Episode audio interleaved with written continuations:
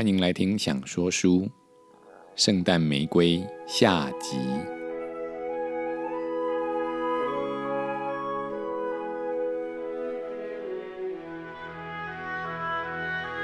亲爱的孩子，我是阿明。上集说到，老院长和修士紧紧跟着小偷家的大儿子啊，一直往前走，一步步穿过幽暗的森林。冬天的路况不好，有时还会遇到陡峭难行的路段。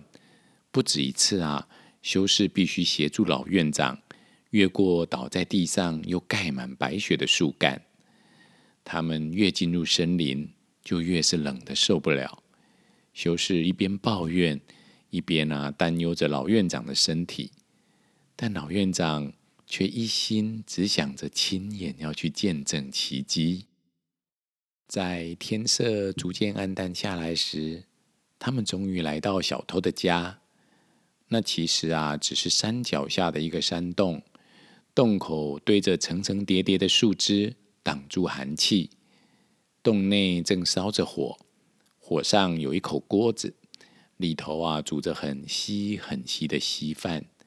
火堆旁，孩子们啊互相挤在一起取暖。孩子们的眼睛啊都巴巴的望着锅子，在这儿感觉不到一丁点儿庆祝圣诞节的气氛。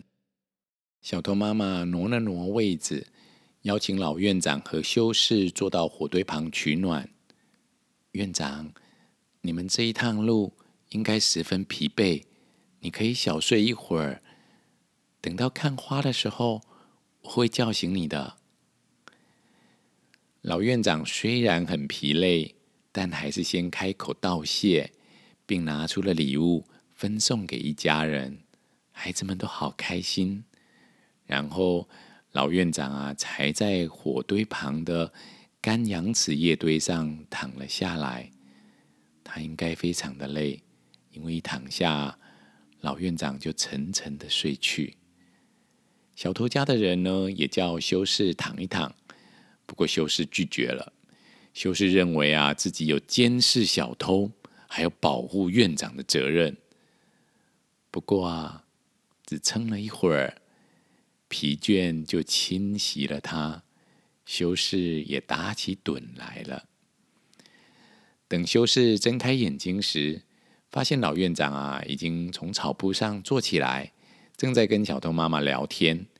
小偷爸爸呢坐在另外一边，背对着他们，好像啊对他们的交谈内容没有兴趣。老院长呢这时候在说的啊是村镇上为过节所做的一些准备。小偷妈妈留心的听着，想起年轻的时候庆祝圣诞节的状况。忽然啊，她的丈夫转过身来，举起拳头在老院长的面前晃着，大声的说：“不要再讲下去了！你跑来这里讲这些干嘛？是要我的太太和我的孩子羡慕吗？难道你不知道我是个罪犯，不准再回去村子里了吗？”老院长说：“嗯。”我知道，我知道。我来这里之前，有请求主教看能不能赦免你的罪。话还没说完呢，小头爸爸就大笑出来。哈 哈那怎么可能？小偷爸爸很清楚，主教啊是一个很有原则的人。这么多年来，他再也不曾偷过东西。但主教始终没有原谅他。旁边的小偷妈妈为了避免争吵，就想要岔开话题，站起来说：“现在时间应该差不多了。如果是在村子里，教堂应该已经开始敲钟了。我们出去看看。”老院长站起来，跟着小偷一家人走出了山洞。外面的森林仍然是黑漆漆的，可是已经没有了刺骨的北风。远处教堂的钟声竟然隐隐约约的传了过来。钟声停止后，四周变得静悄悄的。冬夜的黑暗渐渐变成了粉红色，有点像是黎明前的感觉。吹在脸上的风竟然轻轻柔柔的。小偷妈妈带着大家往前走了几十步，地上的白雪慢慢不见了，露出底下又密又厚的青苔。杨子觉的嫩芽从卷曲变成舒展，地里的青草也在向上抽高伸展，许多的小花一一绽放开来，树枝上伸出了嫩叶。好像千百只绿色的蝴蝶在翩翩起舞，一对燕雀就停在树枝间，几只小小的小松鼠在树干底下玩着自己的尾巴，空中洋溢着鸟鸣声，还有蜜蜂催眠似的嗡嗡声。老院长沉浸在其中，听着这些小天使的歌唱，好多的光。一波波的涌了进来。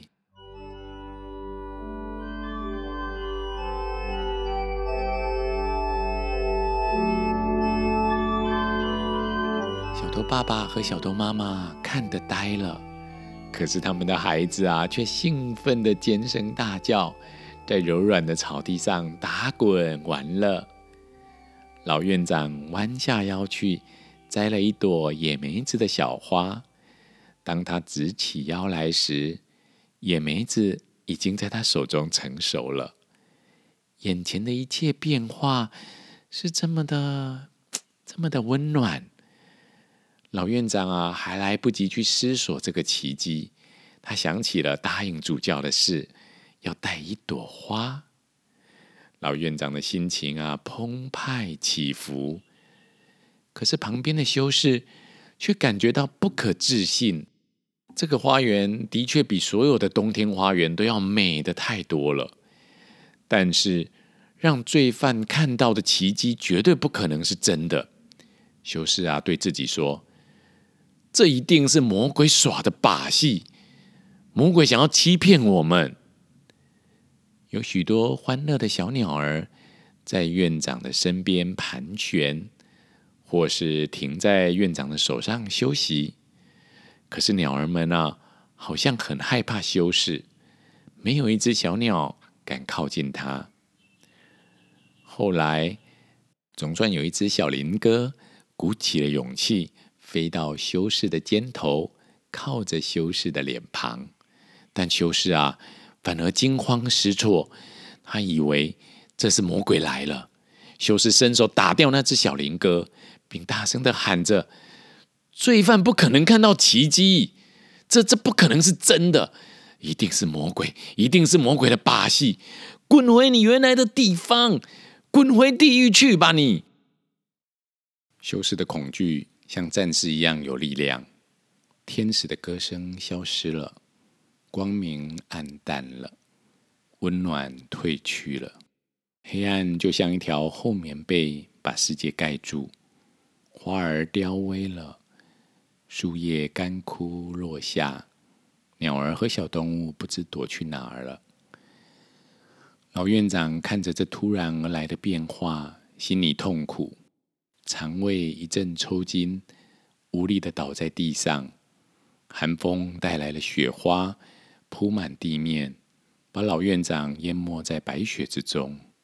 接着还刮起了大雪，狂风呼啸，霜雪弥漫。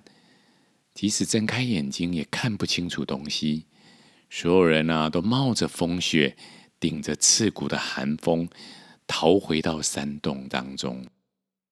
回到山洞后，修士马上发现院长没进来。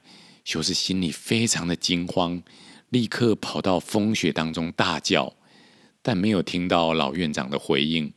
小偷爸爸也出来帮忙。修士摸索着找到了老院长。两个人一起把老院长抬回山洞中，并且多加了一些柴火，帮老院长取暖。老院长的手里紧紧握着一把泥土，他慢慢张开虚弱的双眼，把手中的泥土交给了修士。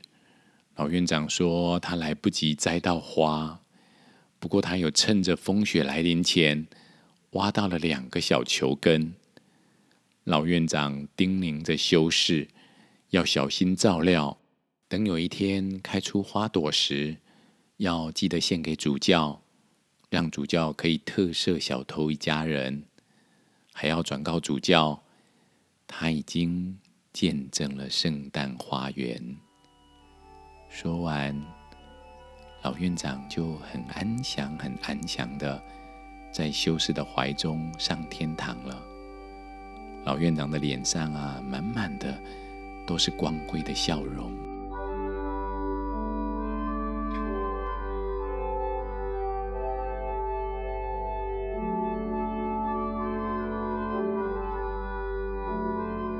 修士回去以后，比以往更加认真的照顾修道院的花园，尤其啊，他把那两个小球根好好的种下去。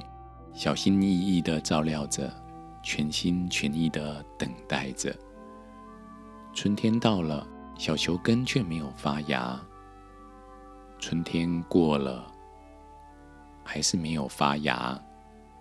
整个夏天、秋天都结束了，小球根一点动静也没有。寒冷的冬天来了，大家都放弃了希望。到了圣诞夜前夕。修士因为想念老院长，走到了种下小球根的地方。